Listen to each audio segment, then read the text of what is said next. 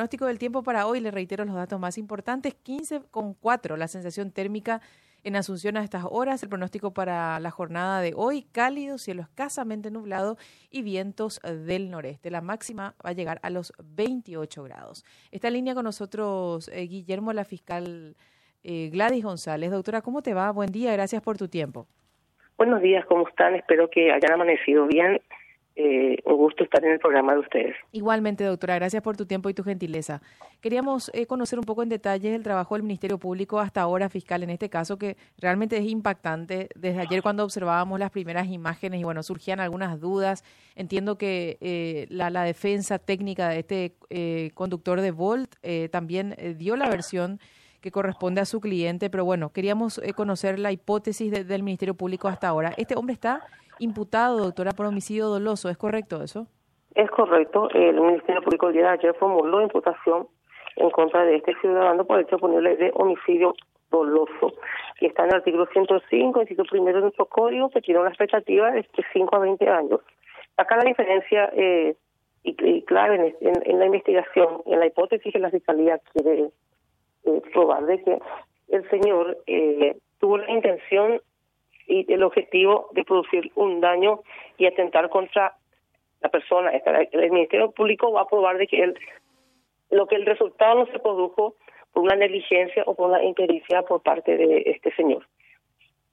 Eh, yo me quedaba, y comentábamos acá con Cintia Fiscal, lo que nos mencionabas anoche en Infomás, cuando decías, eh, los testigos hablan de que él eh, decidió, esta palabra eh, clave, seguirle a esta persona luego de eh, que atentara contra su vehículo y, eh, y, lo hizo efectivamente. Él dice ahora que lo siguió para pedirle un resarcimiento y que por la velocidad, no, según la información que, que manejamos ahora, que por la velocidad perdió el control y termina chocando contra esta persona. ¿Cambia de alguna manera esta, o podría hacer cambiar de alguna manera la imputación a culposo este relato? Eh, todas las eh, calificaciones son provisorias.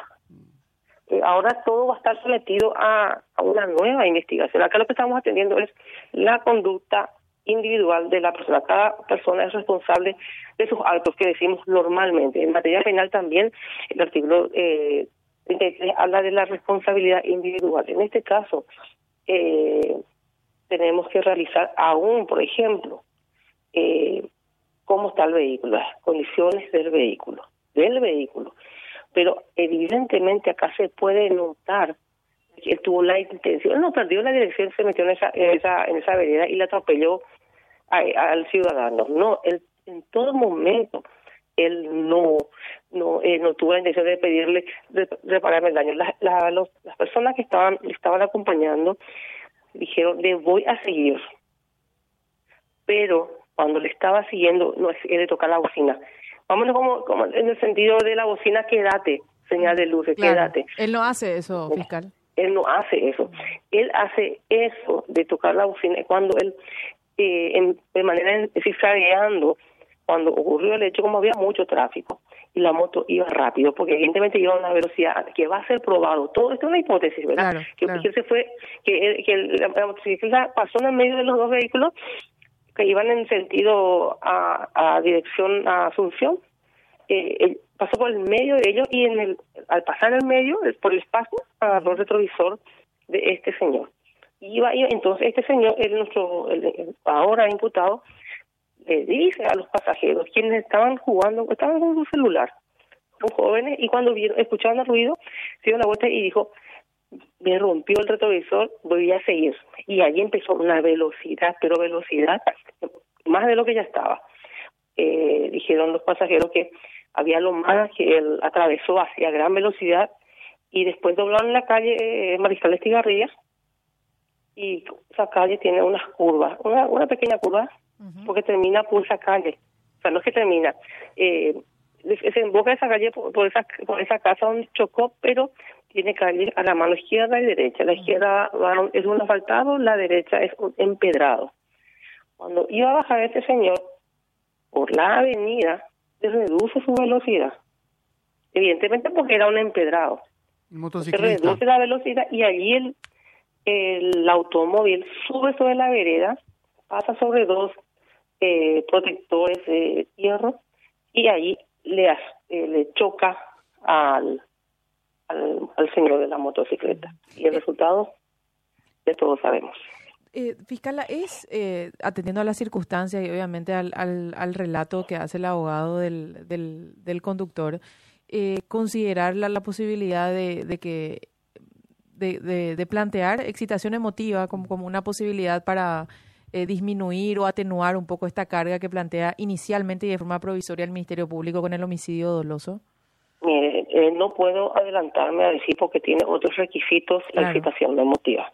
¿Cuáles son, doctora? Eso únicamente con, con unos estudios psiquiátricos, ah. médicos de él, sí. se podría determinar, pero ahora estamos en una etapa muy incipiente para poder valorar esa circunstancia. Uh -huh. eh, eh, ¿Prueba toxicológica se, se, se, le hace también? O sea, está previsto. Ya se, le practicó, ya, se, se, le practicó. practicó. Ayer, al culminar su declaración indagatoria, ya se le remitió a, a clínica forense respecto de extracción de fluido y con el pedido de alcoholemia y sustancias tóxicas, independientemente de que en esa misma noche ya se le practicó la alcohol y salió negativo. Uh -huh. ¿Usted pudo conversar Independientemente con él? a eso también, uh -huh. a la a la víctima también se le realizó la extracción de fluidos en el momento con el, el médico forense, a lo que determinar también si el señor no estaba también bajo los efectos del alcohol en ese momento. ¿Usted pudo conversar con él, fiscal? ¿Él habló, dijo algo? Estaba muy choqueado. Muy choqueado. Estaba choqueado, o sea, todos en, en síntesis, también los los testigos estaban choqueados. Eh, ayer, hasta ayer todavía ellos eh, temblaban de miedo. Es más, tienen miedo por, la, por, el, por el hecho. Ustedes saben que nadie quiere ser testigo de mucho uh -huh. y temen también, ¿verdad? Eh, por eso que hay que entenderlos a ellos en ese sentido. Y el otro muchacho, el imputado, hay que reconocer que es un muchacho joven, no tiene antecedentes, eh, estaba trabajando eh, y todo eso sirve como una circunstancia atenuante, sin y el hecho de considerar los hechos que han ocurrido. Claro. Y el hecho, doctora, de que se haya quedado en el sitio, eh, por lo que relata el abogado, por lo menos fue él el que llama al 911, llama a los bomberos, en ningún momento huyó. Y esas, esas son circunstancias atenuantes. Todo eso son circunstancias atenuantes. Fiscal, eh, ¿se plantea también en esta causa exposición al peligro por parte de los pasajeros? Porque eh, no. él ¿no? donde puede establecer el 217 habla de no, en ese tipo penal que estás mencionando es una persona que conduzca, personas que conduzca en estado de eh, alcoholemia, mm. estado de sustancias tóxicas, no posee registro, todo eso. Todavía esa parte documental por parte de, de la imputado yo no tengo. Todavía no tenemos porque eh, todavía no, a esa parte no hemos llegado porque son delitos menores. Pero eh, la más grave, que nos vamos por la más grave. Claro, entiendo. No porque mencionaba nomás, vos te tomás un vehículo, eh, que eh, el objetivo es que te lleve de un lugar a otro y toma la decisión de eh, seguir a un motociclista y eh, pone en riesgo tu vida de alguna manera por eh, cómo se fue dando el, el, hecho. Por eso nomás preguntaba. Se podría dar por otro tipo penal, mm. pero no es posición. Y eso estaría analizando ahora que tenemos la carpeta fiscal y cuando podamos. Eso no no impide que el Ministerio Público pueda ampliar la imputación por otros hechos. Es más, ampliar por, por, por, por otras circunstancias. Eh, obviamente eh, se va a terminar de, de, de, probar y de definir eh, la, la, figura, etcétera, pero eh, que de alguna manera, obviamente, este joven tiene responsabilidad en la muerte de este señor, la tiene. Claro que sí. Y además puso en riesgo a terceros. Mm. No olvidemos que el, el, el, mismo artículo 105 habla de que en la parte del agravante, siglo segundo, numeral 2 creo que es, no, no tengo acá la vista, pero hay una parte que dice que con su actuar ponga en riesgo la vida de terceros. Eh, eso vamos a pasar a analizar en el momento en que vamos a ir eh, durante el transcurso de la investigación, porque como ustedes dicen, él puso en riesgo la vida también de sus propios pasajeros, sí. con ese choque que tuvo. Pudo haber perdido la vida hasta él inclusive. Claro. Claro. El él inclusive y sus pasajeros y pues se podría ampliar y eso forma parte del tipo penal aún. No nos vamos a otro tipo penal.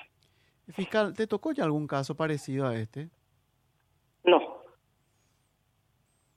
Eh, nunca tuve, eh, como dice, empezamos con un accidente de tránsito porque así se comunicó, tenemos un accidente sí, de tránsito con derivación fatal.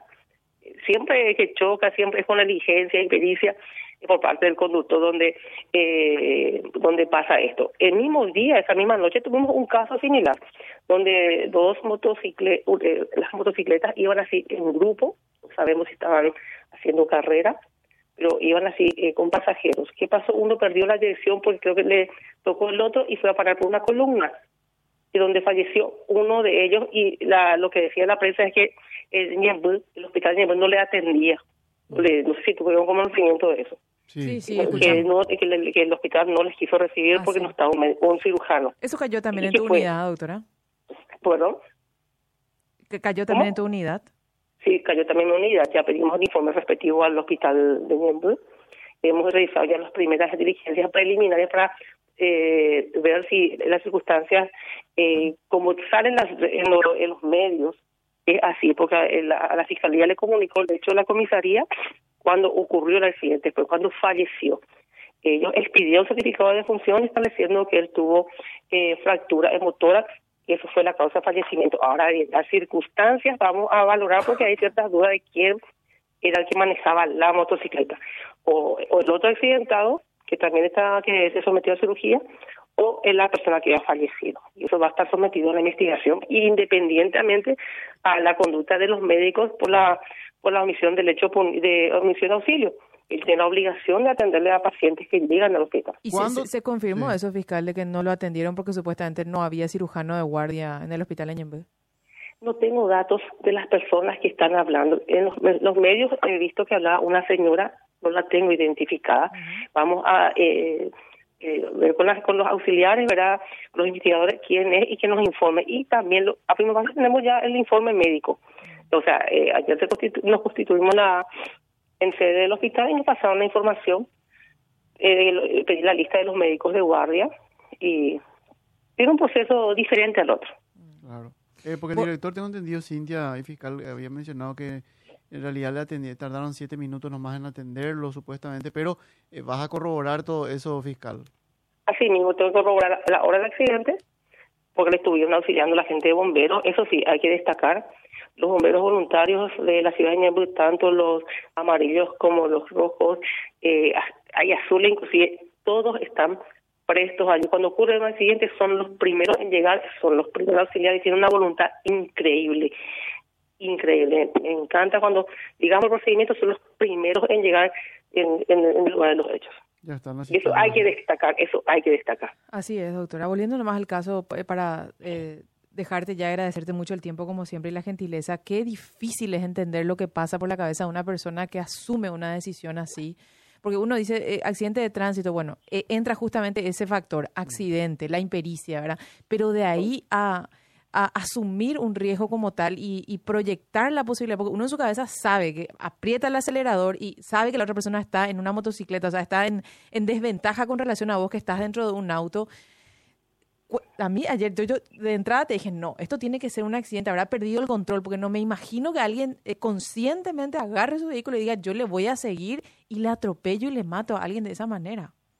Así mismo, así mismo. Y toda la responsabilidad de la carga probatoria tiene el Ministerio Público. Así es, doctora. Le, agradecemos mucho el tiempo, fiscal. Que tenga un buen día. Muy amable. Igualmente. Hasta luego. Hasta, luego, señora. La fiscal eh, Gladys González hablando de este caso que realmente es espeluznante, al menos